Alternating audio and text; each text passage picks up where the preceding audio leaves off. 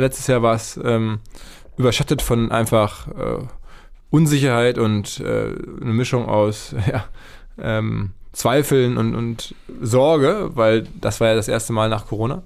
Ähm, und wie es dieses Jahr sein wird, ich glaube, ähm, nachdem wir das letzte Jahr überstanden haben, so dieses Comeback und, und die Frage, kann man überhaupt Events wieder machen und welche Rolle werden da Masken spielen und sowas alles, ähm, ist jetzt in dieses Jahr eigentlich alles in recht geordneten Bahnen generell will ich ja in den nächsten Jahren da weiter in den Hintergrund treten und das müssen andere Leute dann auch inhaltlich und mit ihren Gesichtern äh, führen, das Event. Ja. Kannst du dir vorstellen, dass es in fünf, sechs, sieben Jahren eine OMR gibt, ohne dass du da bist? Auf jeden Fall, ja. Es geht darum, als vielleicht sogar Event-Vorreiter Sachen zu machen, die so Events halt nachhaltiger machen. Und wohl wissend, dass Events, und da reden wir vom Kindergeburtstag bis zum Bundesligaspiel, bis zu jedem Konzert, nicht nachhaltig sind.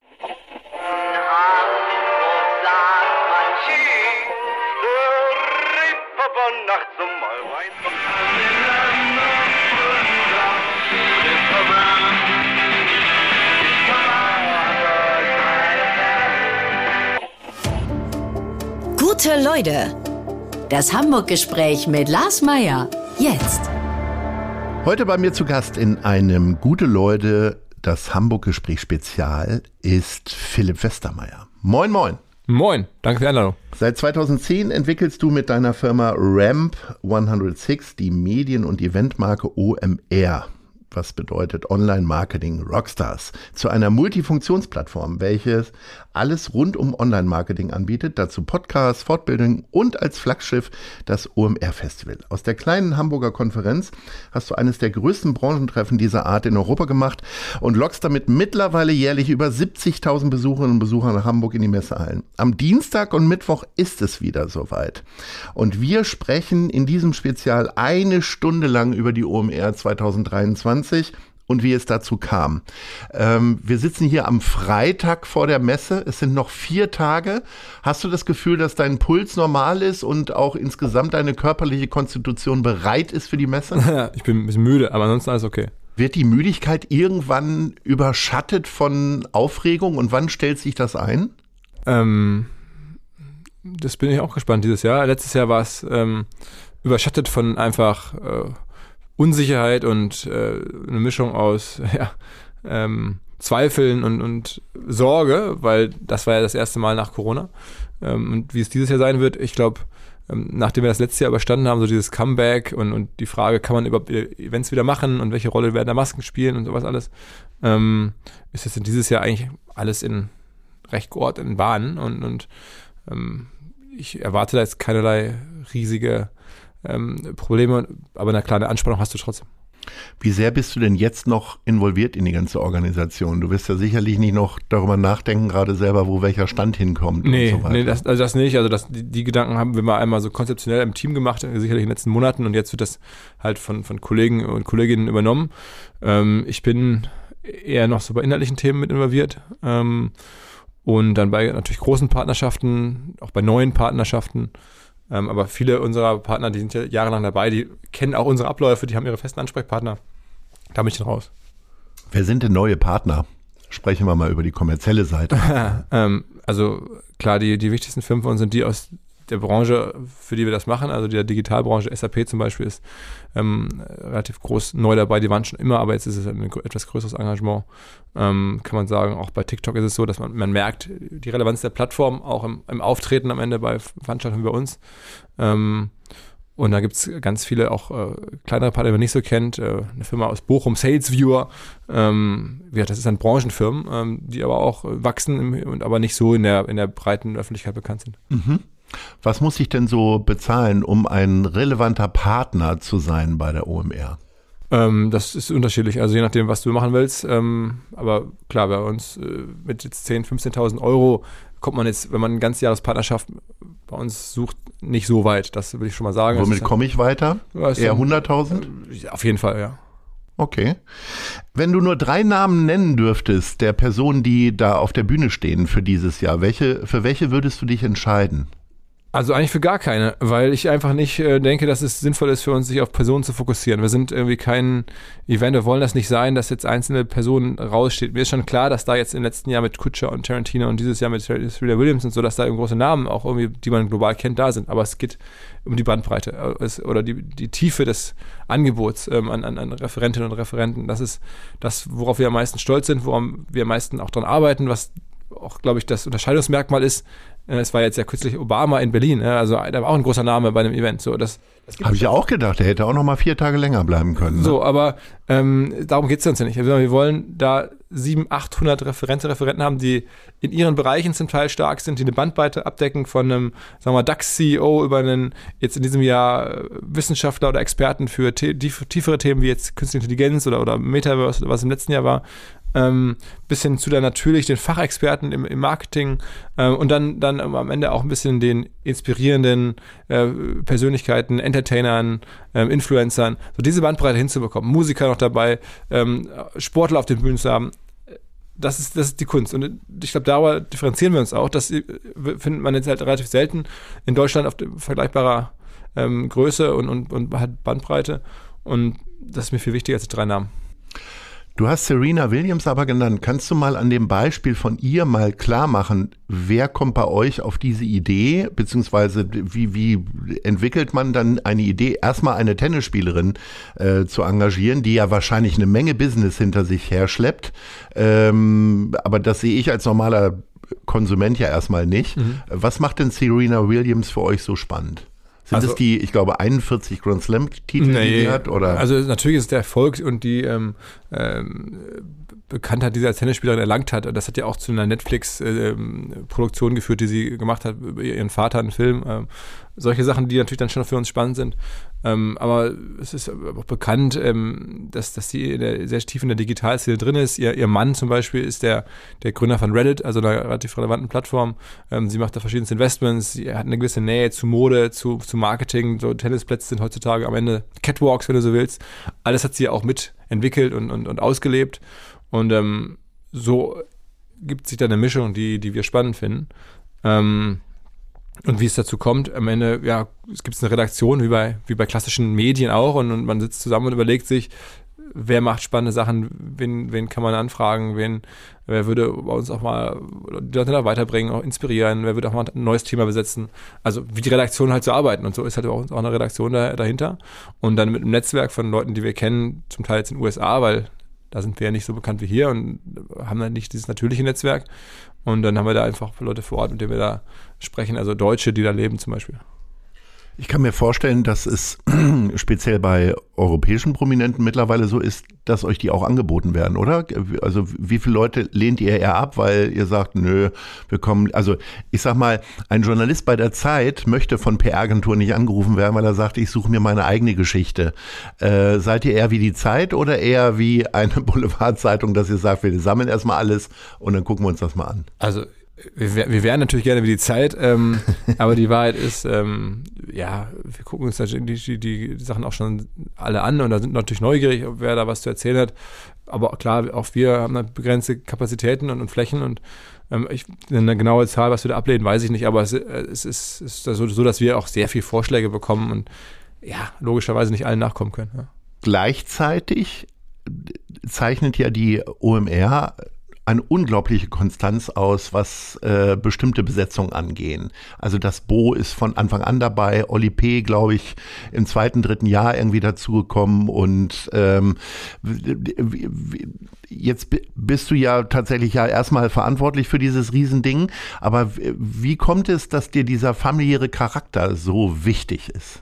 Ach, am Ende habe ich das ja mal als Hobby angefangen ja? und ähm, das gemacht mit, mit Freunden, Bekannten und auch für Freunde und Bekannte. Und daher kommt das äh, generell, dass eine DNA da ist, ähm, sowas zu machen für das Umfeld. Ja? Und klar, jetzt ist es natürlich dann größer geworden, aber es ist immer noch so ein bisschen diese DNA da. Und diese Leute waren am Anfang dabei und, und gehören irgendwie dazu. Es ist so ein bisschen die, äh, die berufliche Familie, die wir da über die Jahre entwickelt haben, mit dem wir das erlebt haben. Und ähm, es ist dann so ein bisschen auch meine persönliche oder auch bei, glaube ich, vielen in der Firma ähm, das Gefühl, man ähm, wächst da so gemeinsam rein und, und kennt sich auch und, und, die Leute haben auch Rollen, die sie über die Jahre super gemacht haben.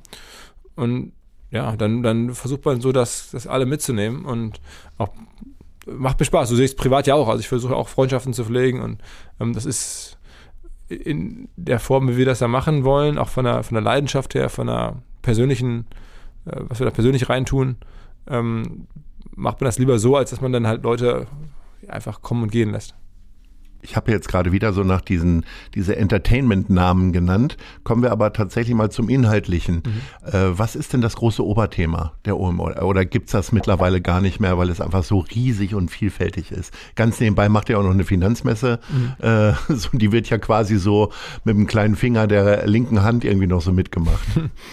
Ja, so also, scheint es. Ja, genau. Also auch mittlerweile ein Branchenevent, Finance Forward ähm, Konferenz, die da im Rahmen stattfindet, auch irgendwie, weiß nicht, 2000 Besucher oder sowas, Besucherinnen. Ähm, naja, also ähm, das Oberthema in der Form setzen wir eigentlich nie. Äh, haben wir noch nie gemacht, sondern wir gucken immer, was passiert gerade und das müssen wir irgendwie abbilden. Aber wir wollen jetzt nicht aktiv was und sagen, jetzt, das, das ist jetzt unser, unser, unser Buzzword oder so, sondern wir gucken und dann war letztes Jahr das Metaverse groß und hatten wir entsprechend viele Metaverse ähm, Blickwinkel. Ja, Leute, die was selber in den Firmen arbeiten, Leute, die da als Analysten drauf gucken. Äh, so, jetzt ist das Thema dieses Jahr Künstliche Intelligenz. Ne? Du brauchst ja nur irgendwie zwei Artikel über die Digitalbranche aufzumachen und dann geht es wahrscheinlich beiden um KI. Und ähm, entsprechend war dann uns klar, das müssen wir abbilden, ohne dass wir dem jetzt einen, einen normalen Namen geben. Das wird einfach erwartet, implizit. Und ähm, da haben wir jetzt zahlreichste Perspektiven auf den großen Bühnen, auf den kleinen Bühnen, in den Masterclasses. Also das ist das Thema, was wahrscheinlich jetzt am meisten gespielt wird und auch irgendwie neu da ist so.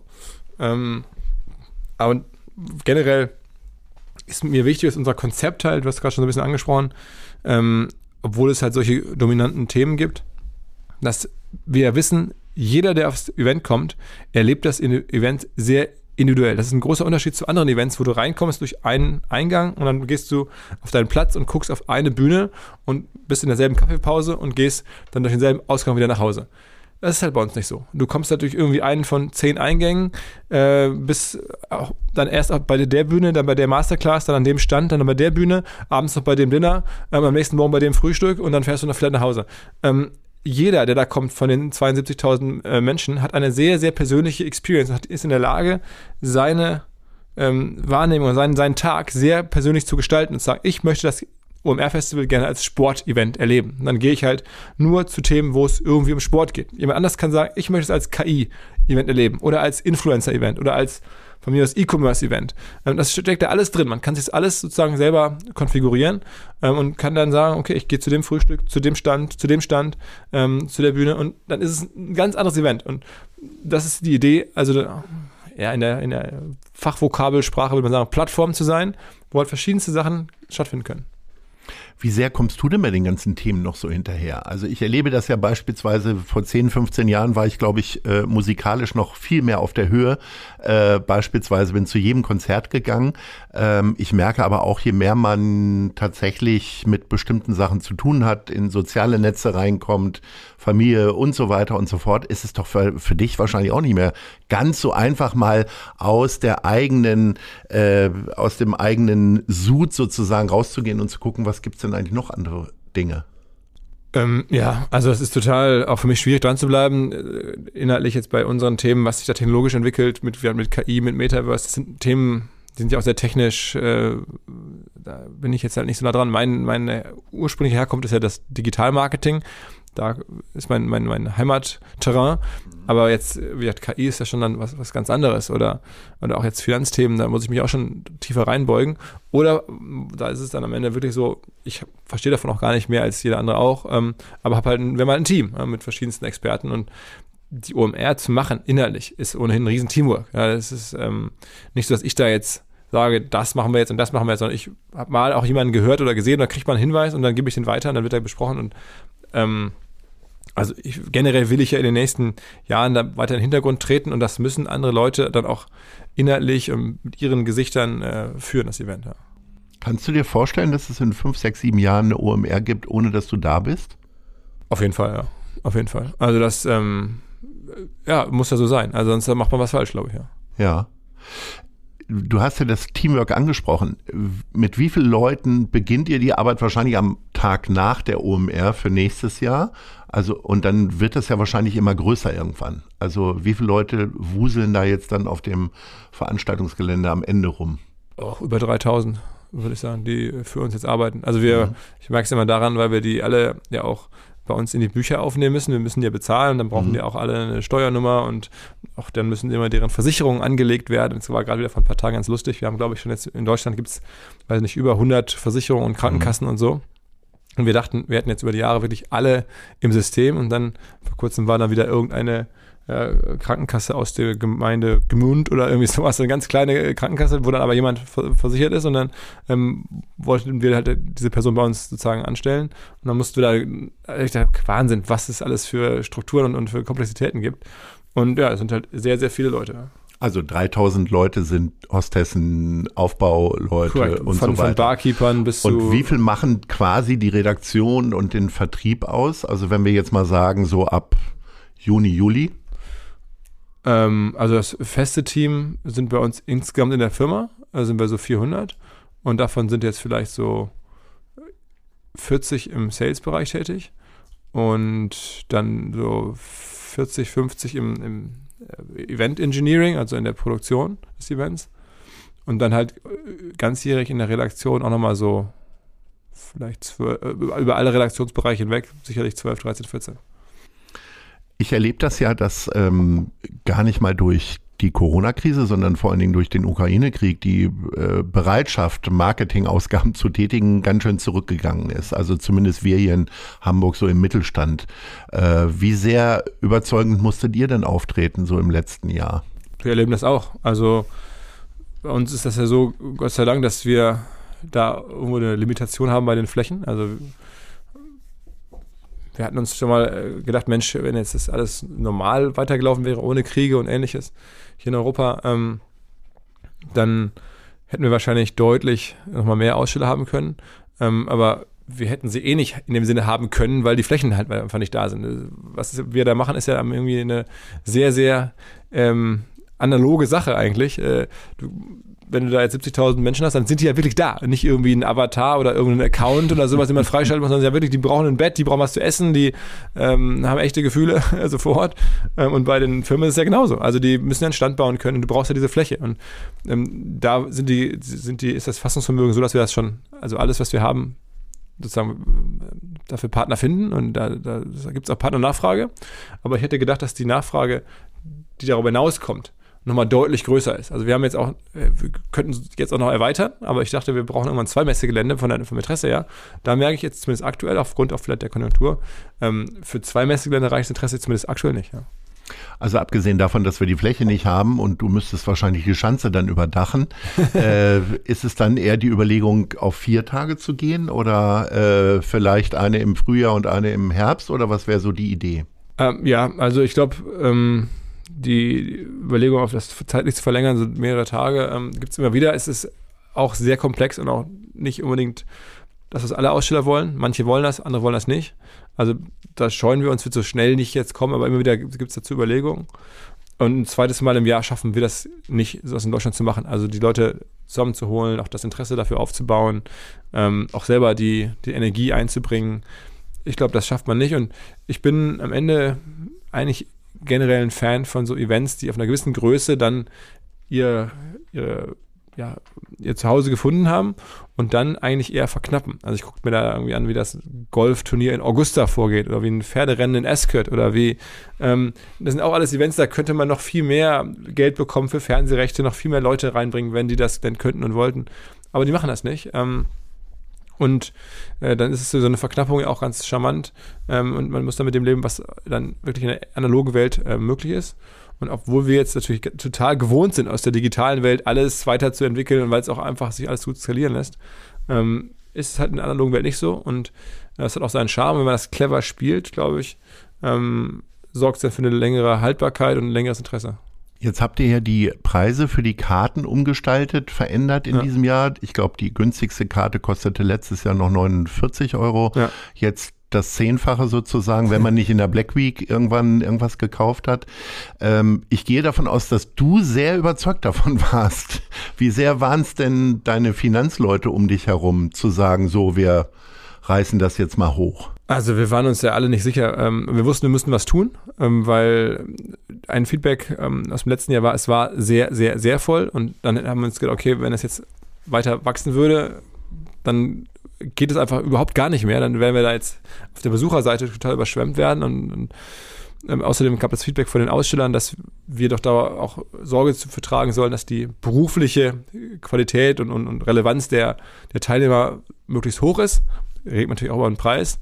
Ähm, wir haben in den letzten Jahren immer das Problem gehabt, dass wir intern äh, klären mussten, wer ist wo zugangsberechtigt, also welches Ticket hat derjenige, wo kann der rein, wo kann er nicht rein. Sehr kompliziert, sehr aufwendig.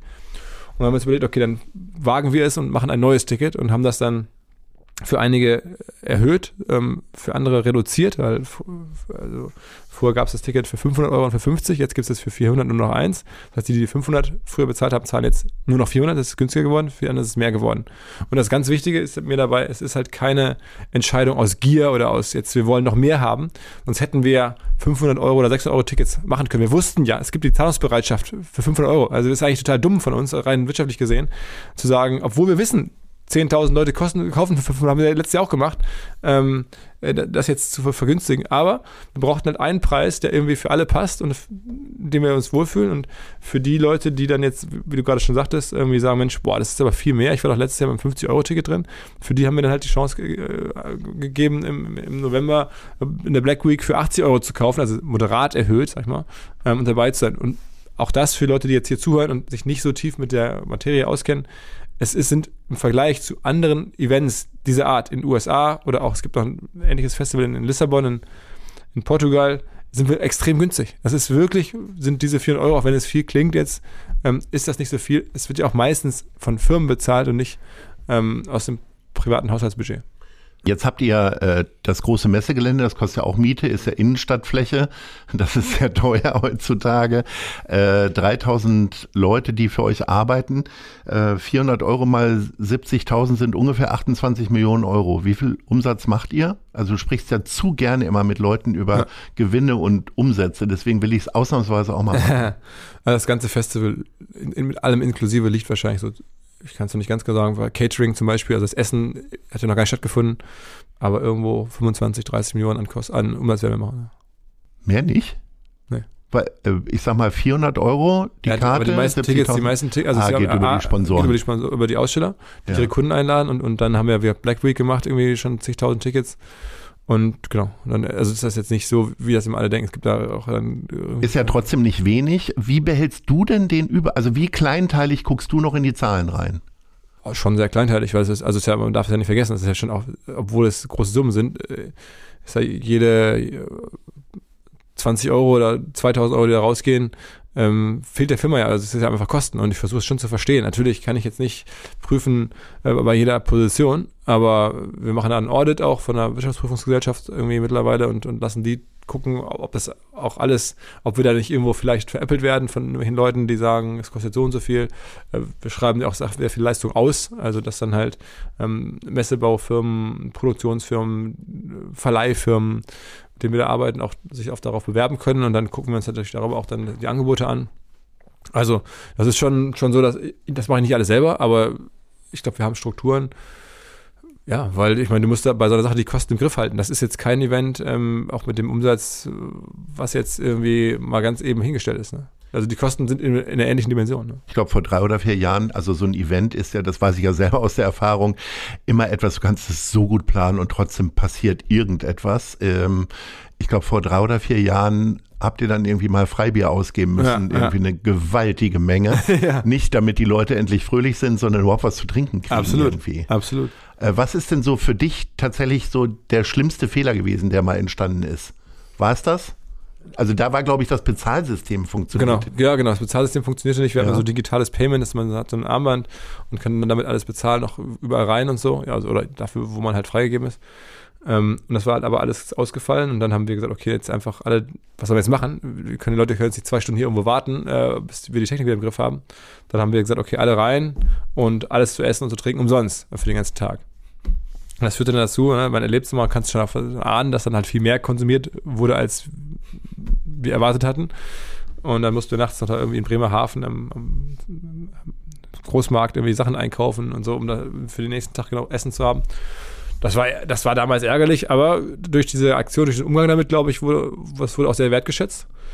Ähm, deswegen war das eine blöde Situation und auch teuer, aber es hat sich für uns, glaube ich, jetzt langfristig sogar gelohnt. Ja, also, dann kannst du wahrscheinlich über Fehler, die in den ersten drei Jahren passiert sind, heute lachen. Ne? Was, was ist da so passiert? Vielleicht beim ersten oder zweiten Mal hat man vielleicht vergessen, überhaupt Lautsprecher zu bestellen oder irgendwie ja, ich weiß nicht, beim, beim, ich glaub, beim ersten oder zweiten Mal ist dann damals Bo, also das Bo aufgetreten. Ja. Hatte da, haben wir so große, da waren so Bühnenelemente, waren halt so, so Kartonwände, so, ne? Ähm, und dann ist er da irgendwie dagegen äh, so gestoßen, dann ist dabei in diese Kartonwand eingebrochen oder so. Oder, also so, das ist jetzt ja auf einem Niveau, wo wir mit Kartonwänden, da arbeitet jetzt ja keiner mehr. Ne? Aber ich weiß auch, ich glaube, es war Jahr zwei oder Jahr drei in der großen Freiheit. Ähm, die große Freiheit, hier sind ja im Wesentlichen Hamburger Hörerinnen und Hörer. Mhm. Ähm, da stand jemand oben auf dieser äh, Reling Empore, da, Empore mhm. und ähm, hat dann, weiß ich nicht, um 10 schon irgendwie ein Bierglas oder irgendwie ein, ein größeres Glas gehabt ähm, und unten waren halt, Leute, saßen Leute, das ist ja bestuhlt und standen auch mhm. Leute. Und dann das Glas, so ein volles Glas, und oben ist er irgendwie runtergefallen. Und dann so zwischen zwei Leuten auf dem Boden und zerschlagen. Und da habe ich gedacht, wenn dieses Glas jetzt jemand auf den Kopf draufgefallen wäre mhm. und der da vielleicht wirklich ernsthafter verletzt, dann hätte es vielleicht nie wieder eine OMR gegeben, weil dann hätte ich gedacht, okay, ist mir jetzt doch alles ein bisschen zu wild. Mhm. Ähm, was soll das? Das war mein Hobby, dann mache ich halt jetzt das nicht weiter. Ähm, und so eng. Am Ende liegt es dann in meinem Kopf auch so zusammen, wo ich weiß, damals, dieses blöde Glas, äh, ähm, Gott sei Dank nichts passiert, aber es hätte leicht passieren können. Und ich, ich kenne mich dann natürlich wahrscheinlich daran jetzt. Guck mal, ich habe jetzt eine andere Firma, ich habe andere Aufgaben, ich habe jetzt hier ein Riesenproblem äh, mit einer verletzten Person ähm, oder vielleicht schwer verletzten Person. Ähm, ich glaube, ich muss mich jetzt mit anderen Sachen beschäftigen, als es im nächsten Jahr sowas zu machen wie jetzt Events. Und dann hätte ich wahrscheinlich diesen Spaß an Events vielleicht gar nicht so gehabt. Ja, also manchmal ist es ja auch Zufälle, die eine Rolle spielen. Ich bin ja der Überzeugung, dass viele Ideen nicht umgesetzt werden oder passieren, weil man vielleicht als Ideengeber äh, am Anfang mit den falschen Leuten darüber spricht. Mhm. Also die Ideen, die in unserem Gute-Leute-Umfeld funktioniert haben, haben immer funktioniert, weil man die richtigen Ansprechpartner hatte ganz am Anfang. Also wenn ich jetzt zum Beispiel, keiner kommt, alle machen mit, wenn ich da nicht zum Beispiel unseren Kultursenator hier in Hamburg als erstes angerufen hätte und der sofort gesagt hätte, finde ich super, hört sich total irre an, machen, mach das bitte. Ähm, und ich hätte jemand anders angerufen, der gesagt hätte, ja, weiß ich nicht, es hört sich ein bisschen bescheuert an, jetzt hätte ich es nie gemacht. Also ich, komme da drauf durch diese Zufälle mit dem fallenden Bierglas.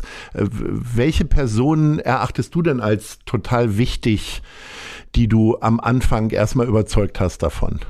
Also es haben mir ja auch vor allem intern Leute geholfen, das zu machen, als mein Hobby war. Und dann habe ich halt auch da Leute zugeholt, meine, sagen Gründungskollegen damals, den Christian Bützer, dann meine heutigen Geschäftsführungskollegen, der damals aber als, als erster Mitarbeiter zu uns kam, Jasper Ramm, ähm, damals einen äh, Professor an der Hamburg Media School hier, den Armin Rott, ähm, mit dem ich die ersten Seminare gemacht habe. Und über diese Seminare habe ich ja dann erst zu der Konferenz gefunden und im Online-Marketing. Aber als ich sagte, Mensch, mich fragen so viele Leute nach Online-Marketing, wollen wir nicht mal ein Seminarkonzept zusammen machen? Dann sagte Armin, ja, ähm, mach das mal ähm, unterstützen wir gerne.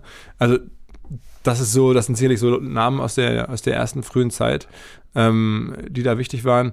Und dann ging es natürlich in Richtung, Richtung auch Kunden, dass dann früh eine Adobe, früh eine Audi, ähm, auch Google und, und Meta oder damals Facebook waren schon recht früh mit dabei, ähm, bis zu natürlich auch Besucherinnen, Besuchern, die wirklich alle OMRs bis heute ja, dabei waren und ähm, mir das Gefühl gegeben haben, es macht Sinn und es, äh, Feedback ist so, dass wir das im nächsten Jahr dann doch wieder machen sollten, weil es war am Anfang nicht klar. Ich habe mich wirklich in den ersten Jahren trotz all der dem Spaß daran halt gefragt, es war halt ein Hobby, ich hatte andere Themen, machen wir es jetzt nochmal oder machen wir jetzt einfach die Seminare weiter oder laufen die jetzt auch langsam aus und das Interesse an Online-Marketing-App langsam ab und dann kümmere ich mich wieder um mein normales Unternehmerleben, wie es damals war. Und naja, weil es auch so ein bisschen netter war und die Leute das eingefordert haben, ich dachte, komm, dann setze ich mich jetzt nochmal hin, mach nochmal eine. Ähm, ja, und jetzt, jetzt. Jetzt kommst du nicht mehr raus. Ist schwieriger, ja. Wir kommen mal zu anderen Leuten, nämlich zu den Fragen der anderen mhm. Leute. Hm? Hallo Philipp, hier spricht Helge Albers, der Geschäftsführer der Moin Filmförderung Hamburg, Schleswig-Holstein. Philipp, wenn es einen Spielfilm über das OMR-Festival geben würde, welchen Titel würde er tragen? Ähm, das ist eine gute Frage. Also ich glaube, ich würde versuchen, dass es eine Dokumentation wird. Ich finde ja diese Wacken-Dokumentation abgefahren. Also Ja. das ist auch nochmal so Bucketlist irgendwie, wenn jemand kommt und da so ein, so ein Wacken- Wackenartiges Ding machen würde, das äh, finde ich natürlich cool. Es gibt auch bei Coachella gibt's eine Doku es gibt ja über, es gibt auch über das Fire Festival eine Doku, die will ich nicht Oh haben. ja. Die, nee, aber es gibt ja mittlerweile über große Festivals auch coole Dokus, also eine ganze Reihe davon. Über Coachella kann ich empfehlen, Fire Festival kann ich auch empfehlen, auf die negative Art. Ähm, äh, Wacken sicherlich. Also beim Fire Festival sitzt man ja tatsächlich nach 20 Minuten mit offenem Mund davor und denkt so, Okay. wie konnten die irgendjemanden überzeugen davon, Absolut. dass das geht? Ja, wobei das, das ist ja also wirklich äh, Netflix-Tipp, äh, das zu gucken. Äh, Fire Festival, das ist ja auch ein bisschen ein Zeichen, wie damals Influencer-Marketing funktioniert hat. Das ist ja der totale Wahnsinn. Gibt über Woodstock eine Doku. Aber die, ja, wie würde die heißen? Ähm, ich, boah, tue mich da total schwer. Das wäre ähm, wahrscheinlich, äh, boah, wie könnte man das denn nennen? Äh, Vielleicht Die- den Titel die- eines die- berühmten Hamburger Films Soul Kitchen? so. Also besser als gegen die Wand, denke ich. Um einen anderen Fatih Agin. Wie, wie heißt nochmal der Klaus Lemke-Film? Äh, Rocker. Auch ein Hamburg-Film. Ja. Ähm, ich weiß es nicht. Also in anderen Filmen gedacht. Oder natürlich äh, Peter Torwart aus deiner Heimat Essen stammt, glaube ich. Äh, ja, oder äh, was nicht passt, wird passend gemacht. die Zukunft ist hier. Wahrscheinlich heißt es, Ja. die Zukunft ist hier. ja, okay. So, nächste Frage. Moin Philipp, ich bin's, Rolf Strittmatter, Geschäftsführer Hamburg Invest und Hamburg Marketing. Also mich würde interessieren, wie viel neues Hamburg steckt denn eigentlich in OMR? Ja, ich glaube schon, dass wir natürlich äh, neues Hamburg insofern abbilden, dass unser Publikum recht jung ist. Ne? Insofern, es kommen ja viele Hamburger. Es sind ja auch Tausende von Hamburgerinnen und Hamburgern natürlich da. Also da steckt die Zukunft Hamburgs, läuft da rum. Ne? Äh, Sicherlich, die wirtschaftliche zumindest, ähm, in, in Teilen. Ähm, und auch von den Firmen her gesehen. Also ich glaube, eine Hamburger Digitalfirma, und das sind ja jetzt auch viele, die in den letzten, letzten Jahren gegründet wurde, da würde ich sagen, ist die Quote derjenigen, die zumindest Personal schicken, vielleicht selber ausstellen, wo der Chef oder der Gründer da ist, ist schon super hoch. Also äh, so rum aufgezogen, glaube ich, ähm, ähm, ja, ist das schon, äh, schon viel Hamburg drin und äh, viel neues Hamburg. Also ich, ich wüsste jetzt auch keine Veranstaltung, wo jetzt in Hamburg mehr so von diesem Neuen drin steckt. Ich glaube, alle verändern sich, alle modernisieren sich, auch der, auch der HSV und St. Pauli werden ja irgendwie haben ja auch neue junge Fans, meine Kinder zum Beispiel. Ähm, aber bei uns ist ja per Definition recht, recht neu. Die Veranstaltung ist ja auch noch gar nicht so alt und am Ende ist es ja mit so Events dann auch mal, man wächst mit seiner oder altert mit seiner Ziel mit seinem mit dem Event selber und das ist halt noch recht jung. Was ich ja immer wieder beobachte, ist eure Detailverliebtheit. ähm, dass ihr wirklich so auf so totale Kleinigkeiten achtet. Äh, ob das jetzt seit letztem Jahr äh, beim Catering, dass es da einfach Franzbrötchen gibt. Das ist ja auch so eine Hamburg-Tümelei. Das muss man wahrscheinlich den Hälften, der Hälfte der Besucherinnen und Besucher erstmal erklären, was das Ja. denn ist.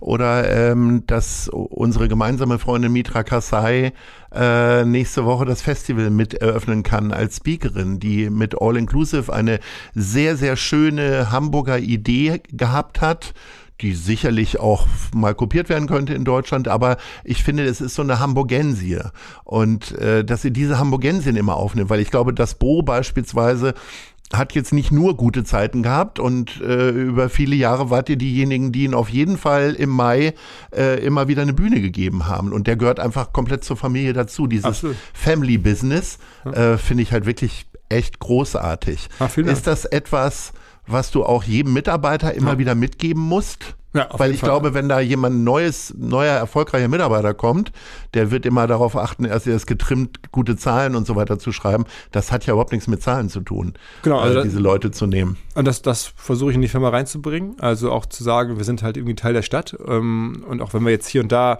auch Leute haben, die das nicht mögen, dass wir noch mehr jetzt Verkehr ins Viertel bringen oder, oder Straßensperrung ins Viertel bringen und so. Aber dennoch sind wir, sehen wir uns ganz stark als, als Teil der Stadt und irgendwie Stadtgesellschaft und wollen hier alle mitnehmen. Ähm, und ja, also da, da, das war schon immer so mit der großen Freiheit als Teil Hamburgs irgendwie. Das war dann, als wir im Küche Löwentheater waren, da ähm, fuhr man dann mit dem Bötchen rüber von den Landungsbrücken ähm, zum, zum, zum Theater, um dann da in die Konferenz damals reinzulaufen. Dann lief auf dem Boot irgendwie, weiß ich nicht, äh, ähm, Hamburg meine Perle oder von Reeperbahn oder so von, äh, von Jan und Udo. Ähm, das war ja dann, glaube ich, schon so, da kannst du dir eine Hamburg-Tourismus-Veranstaltung nicht besser ausdenken, als wenn jetzt jemand, der aus, aus München oder aus, aus dem Ruhrgebiet oder aus, äh, weiß ich nicht, äh, Chemnitz da zu Besuch ist bei uns und sitzt da irgendwie auf so einem Boot auf der Elbe, fährt darüber zu Event, hört er diese Musik, dann denkt man sich, okay, schon, ist schon abgefahren. Und das macht mir Spaß. Also das ist ja unsere Heimat jetzt hier und ähm, also da ja, wollen wir die Leute, die die Stadt auch ausmachen, äh, zeigen. Und das fängt an, bin ich auch dankbar, dass der Peter Tschentscher äh, auch da, dazu kommt, der Carsten Broster kommt dazu und zeigt sich als Teil des Events. Ähm, und das ist, geht dann aber tief rein äh, in im Zweifel Anwohner oder in äh, alte Unterstützer, Freundinnen, Freunde und, und auch Leute, die hier sich engagieren. Ähm, und halt dann so Hamburg-Sachen. Ne? Shantycore war ja schon immer ja auch jahrelang unser Ding und mittlerweile verstehen das dann auch die Leute, äh, und bei mir im Team und erkennen dann selber auch Sachen. Ne? Also kommt man selber auf Ideen. Ich erkläre das immer mal, weil die sich auch viele wundern, die kommen dann als Mitarbeiter neu dazu und denken, warum machen die es jetzt so? Warum das jetzt? Ähm, warum immer Bo oder, oder auch andere? Ne? Warum Oli P. ist nicht so Hamburg, aber das ist halt so unser Ding und auch die Beziehung, die wir jetzt haben, sagen wir zu einem Tim Melzer, ist nur Nachbar mit der Bullerei und natürlich ist der auch dabei und dann findet da was statt oder mit den vier Jahreszeiten. Wir versuchen ja die, Hamburg hat ja was anzubieten und das müssen wir irgendwie hebeln, um darauf dann auch auf den Schultern wachsen zu können. Ähm, und das vier Jahreszeiten ist ja national eines der besten Hotels. Das müssen wir ja zeigen, ja. Und das müssen wir dann auch für uns nutzen. Und die Bullerei ist sicherlich ein spektakuläres Restaurant mit Tim dabei. Müssen wir auch nutzen. Und jetzt das Heiligen Geistfeld ist halt auch in so einer Innenstadtfläche. Wo gibt's die? Die Messehallen mitten in der Stadt. Wo gibt's das? Also man muss hier ohnehin als Unternehmer fragen, wie kriege ich irgendwie eine Differenzierung hin?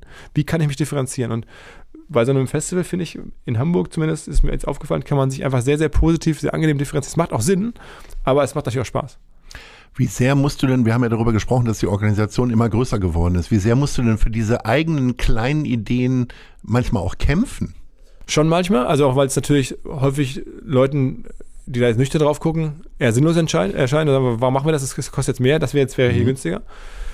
Da muss man das schon erklären, dass es halt bei so einem Event oder bei Medien, ist ja meine Meinung, generell so ist.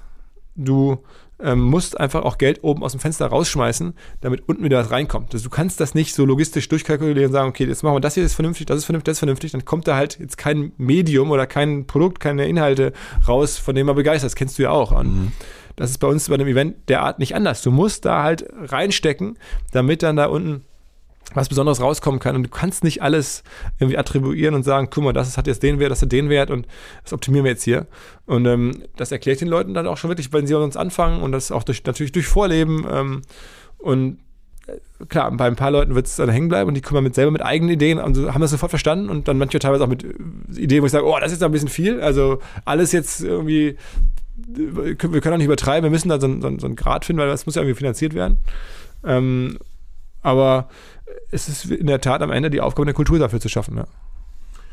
Du hast ja gesagt, das Messegelände ist hier mitten in der Innenstadt. Euer Büro ist mitten in der Schanze, also im Grunde ein Steinwurf weit vom Messegelände ja. entfernt.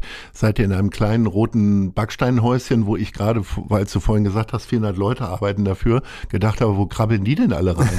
sind natürlich ganz viele irgendwie im Homeoffice. Äh, ja, wir haben vielleicht zwei Backsteinhäuschen. Aber wie ja. endlich ist denn euer Dasein äh, tatsächlich in der Schanze? Oder wirst du sagen, nee, das lassen wir alles so? Also das ist meine Hoffnung.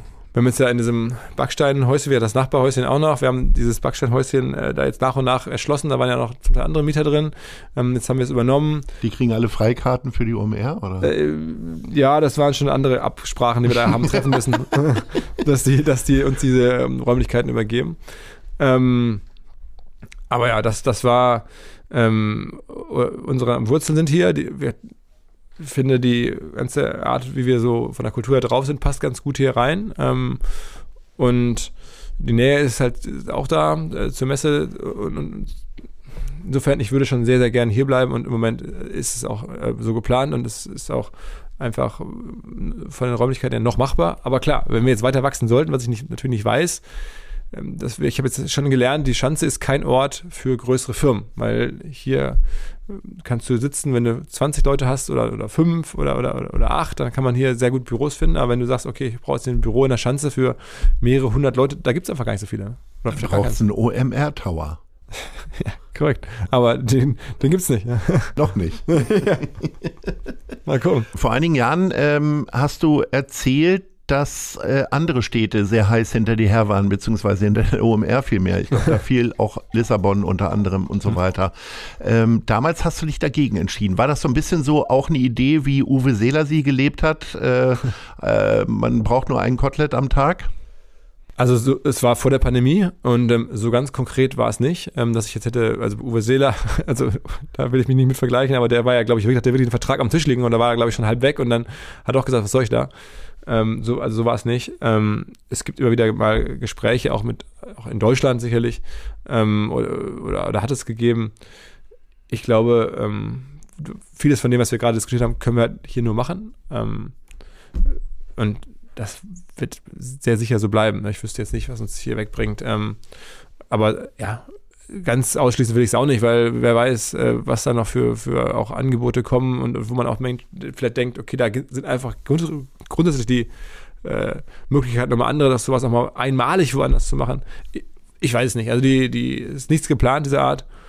Ähm, aber äh, im Moment ist auch, glaube ich, noch die, die Messeszene generell dabei, sich erstmal wieder zu sortieren und ähm, ihre eigenen Events auf die Straße zu bekommen, jetzt nach der Pandemie und äh, vielleicht gibt es dann mal wieder eines Tages Gespräche. Aber äh, ich fühle mich hier sehr, sehr, sehr wohl und, und wir haben ja diese Beziehung auch zur Messe, ne? auch zum, zu den Personen, den handelnden Personen bei der Messe ähm, in der Stadt. Also am Ende, auch da, ich spreche ja von, vom Golf oder vom Pferderennen in Ascot oder so, oder von, von, von Liverpool äh, im Fußball, also die sind dann auch nicht umgezogen. Ne? Die sind auch nicht umgezogen. Ähm, du hast ja gesagt, dass der Bürgermeister kommen wird, der Kultursenator. Hast du trotz, hast du das Gefühl, äh, dass die Stadt das entsprechend würdigt, was ihr hier macht? Kommen die euch genug entgegen? Ähm, ich weiß ja zum Beispiel, äh, das hast du vom ein paar Monaten erzählt, es gibt zu wenig Zimmer. Äh, keine Ahnung, hat euch Hamburg Tourismus da irgendwie helfen können oder äh, stößt du immer noch auf Widerstände? Weil hier in der Schanze hat man ja das Gefühl, du machst die Tür da auf und alle schreien Hurra und rennen da rein. Ähm, ganz so einfach, weiß ich, ist es in der Organisation ja nicht immer. Nee, also grundsätzlich werden wir hier gut unterstützt, das ist gar keine Frage. Aber die Limitation, die es, jetzt gibt bei den Zimmern, die kann die Stadt ja auch nicht ändern. Also ich meine, auch die Stadt hat nicht auf alles Einfluss. Auch eine Straßensperrung, ähm, die hier im Viertel jetzt ja durchaus auch für Gesprächsstoff gesorgt hat, ähm, kann die Stadt ja auch nicht durchsetzen. Das muss ja, die müssen ja die Behörden dann prüfen und das muss dann ein Verfahren durchlaufen. Ähm, und also da erlebt man einfach, wie sowas halt funktioniert.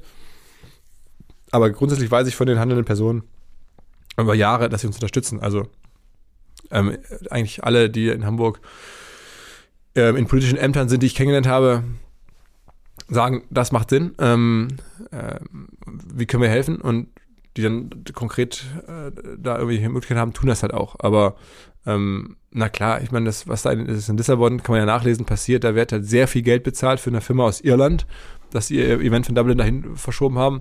Ähm, äh, ja, würde ich mich auch freuen, wird jetzt hier nicht so sein. Ähm, so ist es in Deutschland nicht angelegt.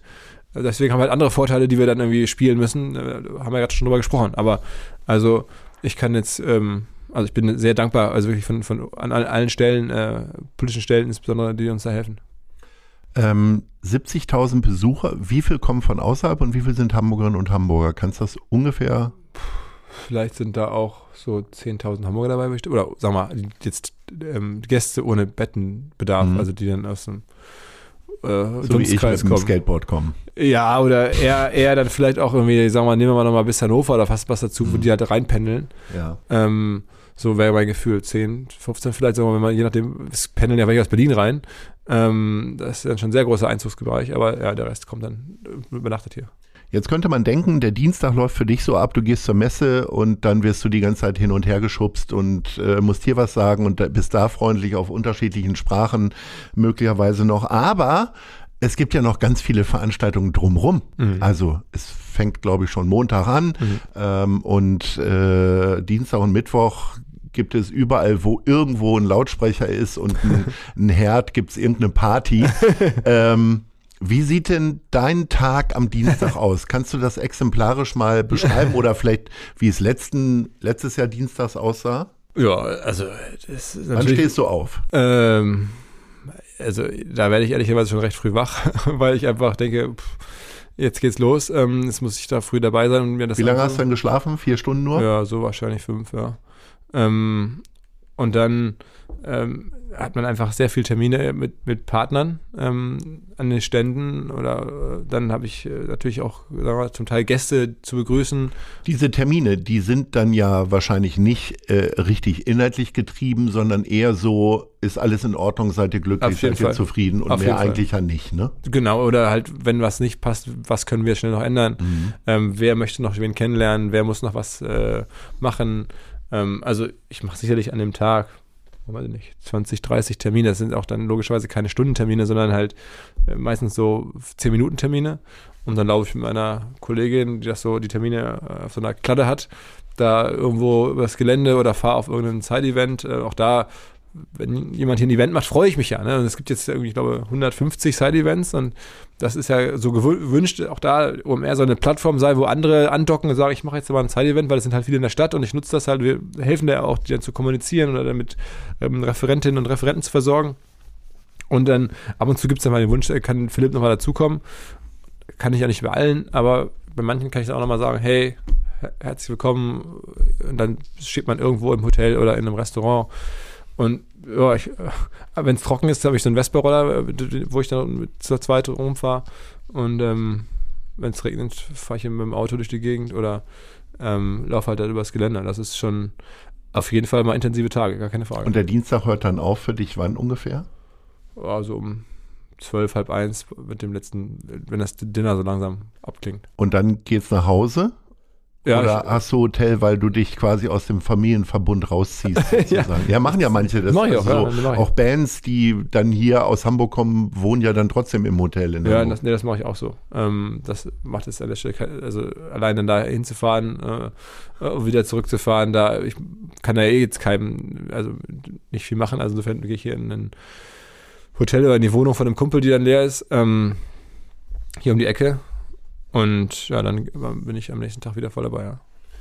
Eine Speakerin, äh, die dieses Jahr erstmalig dabei ist, ist Luisa Neubauer.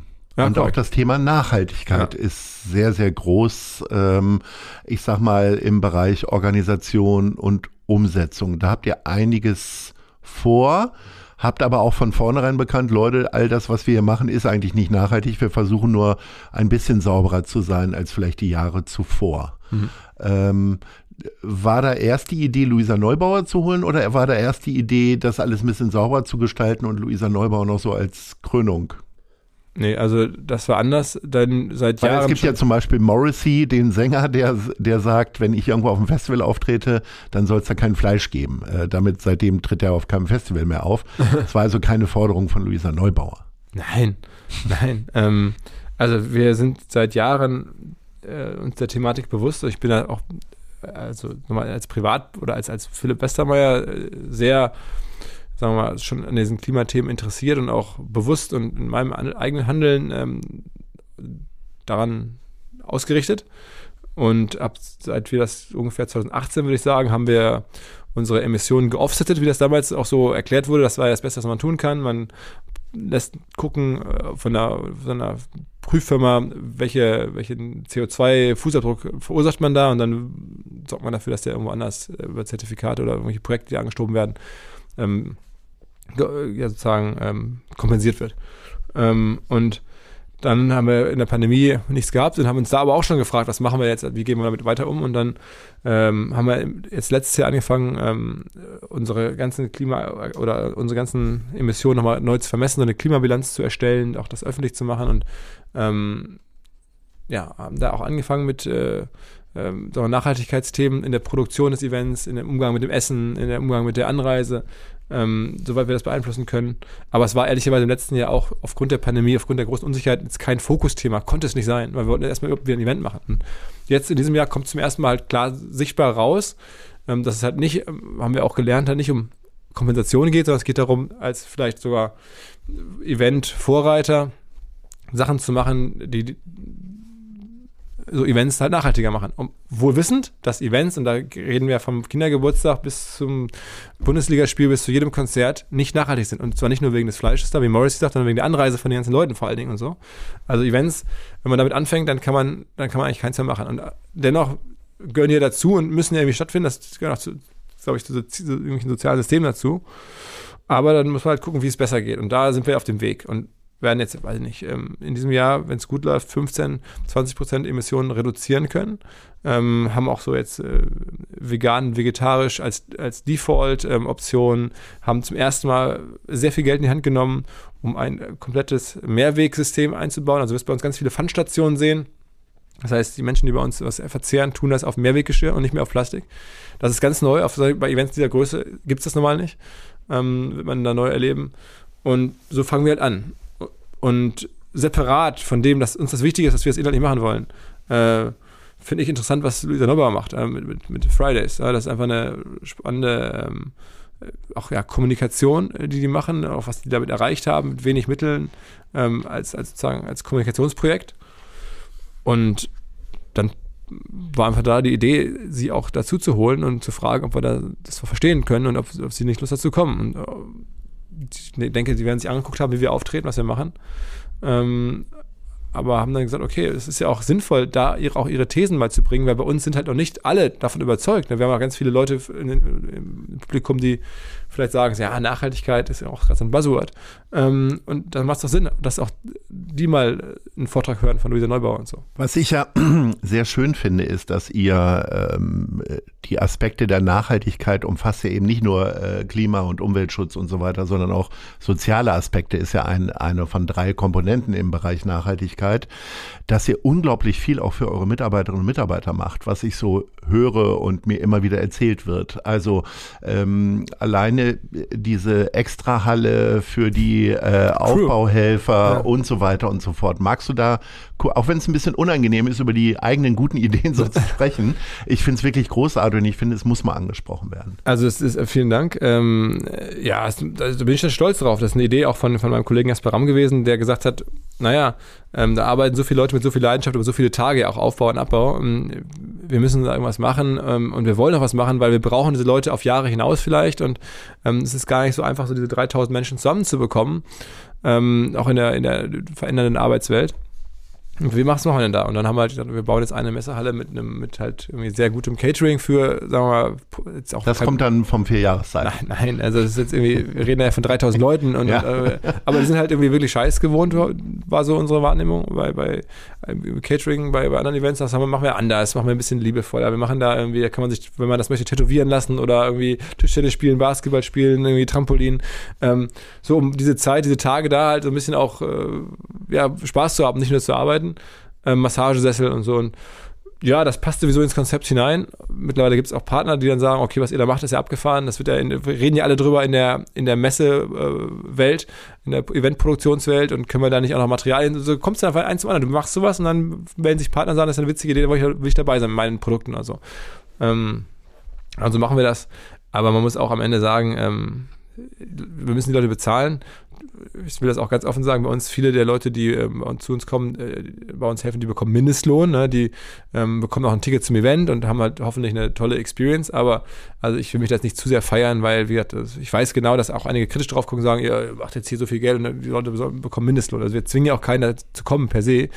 Ähm, aber ja, die bekommen halt ein Paket, wie, wie gerade beschrieben und was noch ganz witzig ist, das führt auch dazu, ähm, dass halt in anderen Firmen Leute teilweise Urlaub nehmen mit einer ganzen Abteilung und sagen, äh, wir reichen Urlaub jetzt mal ein für die Tage abgestimmt und wollen dann selber nach Hamburg zu OMR fahren, um da zu arbeiten, um einfach Teil des ganzen Dings zu sein. Da kommen halt Leute irgendwie aus der Haspa, machen da irgendwie äh, gemeinsam Urlaub und ähm, arbeiten dann bei uns, statt irgendwie jetzt nach Mallorca zu fliegen oder so, sind die ja bei uns und ähm, arbeiten damit. Und, und das gibt es in verschiedensten Firmen so als Teambuilding-Maßnahme. Wir arbeiten gemeinsam bei OMR. Finde ich, ist echt lustig.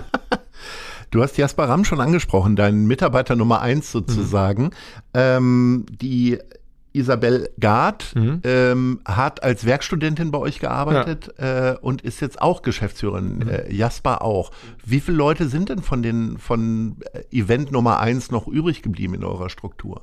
Ähm, schon die allermeisten. Also von den Leuten, die bei uns angefangen haben in den frühen Jahren, haben wir uns vielleicht so eins, zwei, drei jetzt verlassen, je nachdem, wie man, wie man das jetzt genau schneidet, aber Wenig. Also wir haben Gott sei Dank sehr wenig Churn. Die Leute bleiben. die Firma ist gewachsen. Es war natürlich dann immer die Chance aufzusteigen mit der Firma. Ähm, und es ist ein positives Thema. Also ich glaube auch in der Redaktion äh, ist mal, sind mal ein, zwei Leute hier und da gegangen, die zwischenzeitlich dazu kamen. Aber wir haben Gott sei Dank sehr wenig Fluktuation. Eine Sache, die wirklich auch von meiner Seite, ich komme ja vor allen Dingen wegen der geilen Bands dahin, aber äh, eine Sache, äh, wegen der ich immer sehr gerne dahin komme, ist äh, dein Vortrag zum Status des Internets. Ja. Äh, nenn mir doch mal zwei Kernthesen, die du am Dienstag präsentieren wirst. Also erstmal wirst du überrascht sein, auch da wird es neben mir einen zweiten Referenten geben. Das ist mein Kollege Roland Eisenbrand, auch der aus der ganz frühen Phase, ich glaube Mitarbeiter Nummer drei oder so, unser Chefredakteur, der das mitpräsentiert, weil ich das auch jetzt so will, dass da andere Gesichter und auch andere Leute eine Rolle spielen und er das auch einfach super kann und in Wahrheit derjenige ist, der seit Jahren schon da die Thesen im Hintergrund vorbereitet. Ähm, und was wir da dann besprechen werden oder zeigen werden, ist sicherlich ganz viel zum Thema Kurzvideo. Kurzvideo ist einfach das Megathema gerade. Also kurze Videos ähm, für, Insta, für Reels oder für TikTok und so. Da, da spielt gerade sehr viel Aufmerksamkeit irgendwie. Da muss man dann irgendwie gucken, dass man da mitspielen kann, also als Firma ähm, oder auch als Person, wenn man es möchte. Ähm, darum wird es gehen. Dann ähm, haben wir immer so wirklich ein paar so Quick Wins, nennen wir das, wo wir zeigen wollen, ein Trick und damit ist dein Eintrittsgeld quasi schon wieder raus. Zum Beispiel äh, zeigen wir, wie stark das ähm, relevante Suchvolumen bei Bing, also bei der Microsoft-Suchmaschine in den letzten ähm, Monaten gewachsen ist und wie viel günstiger die Klicks dort sind als bei Google. Also man zeigt, das heißt eigentlich, wenn man das dann da hört, ich greife jetzt ein bisschen vor, würde man erwarten, dass viele Leute sagen, ich gehe jetzt morgen nach Hause und rede mal mit meinen Kollegen und dann auch selber mal Bing an als, als ähm, Anzeigenplattform und, und versuche mal mein Google-Budget auch in Teilen äh, mal bei Bing auszuprobieren und man wird das Ticket schnell rausverdienen. Du stehst da gut eine halbe, dreiviertel Stunde, glaube ich, Ja. auf der Bühne. Mhm. Ähm, das ist ja wirklich ausgewachsen und ist wirklich Kult, weil du es wirklich mit einer unglaublichen Frische machst, anders als jetzt andere, die das da so runterballern, immer noch mit einem Lächeln und so weiter und so fort. Äh, ab wann bereitest du dich auf dieses Ding vor? Ist Also das eine Arbeit von Wochen oder? Ja, auf jeden Fall. Monaten. Ähm, also auch, und auch vor allem wieder, eine, ich habe ja gerade schon mit Roland erzählt, Teamarbeit. Da sitzen sicherlich jetzt unsere, unsere Grafikerinnen und Grafikerkollegen, mit denen wir das machen, Agentur No Agency, Francesca und Team, äh, Monate dran. Da gibt es ein Projektteam, äh, Eike, Michael Wanker, ein Präsentationsexperte, Storytelling-Coach. Ähm, also diese Präsentation kostet in ihrer Erstellung, äh, weiß nicht, wahrscheinlich am Ende 50, 60.000 Euro. Ja. Und das, die, das wird dann irgendwie über Monate gemacht und ich bin dann auch dabei und da habe ich auch, Ideen, was, was mir aufgefallen ist. Ja. Also wer jetzt nicht überzeugt ist von der OMR, kann sich wahrscheinlich keine Karte mehr kaufen für dieses Jahr, weil ihr eigentlich fast ausverkauft seid. Also wir sagen, warten ne? jetzt ja jeden Moment so drauf, wie es läuft und Ja. haben auch dann die Situation, dass halt noch Firmen ähm, Kontingente haben und wir jetzt warten, ob da noch was zurückkommt von den Firmen, weil dann nicht alle von deren Kunden, die ein Ticket hätten haben sollen, auch wirklich kommen. Wir sind natürlich dankbar, dann können wir den Verkauf länger offen lassen. Und es ist halt, ich würde es gerne noch bis Montag schaffen, dass wir das Wochenende Ruhe haben und mich dann nicht Leute irgendwie anschreiben und sagen, was ist da los und so. Ähm, mal gucken. Ansonsten war das eine Stunde lang beste Werbung für OMR. Also wer jetzt nächstes Jahr nicht hingeht, ist selber schuld, egal zu welchem Kartenpreis. Äh, lieber Philipp, ich habe mich sehr gefreut, dass du diese Stunde genommen hast, im größten Orkan, den man sich vorstellen kann, äh, vor so einer Veranstaltung.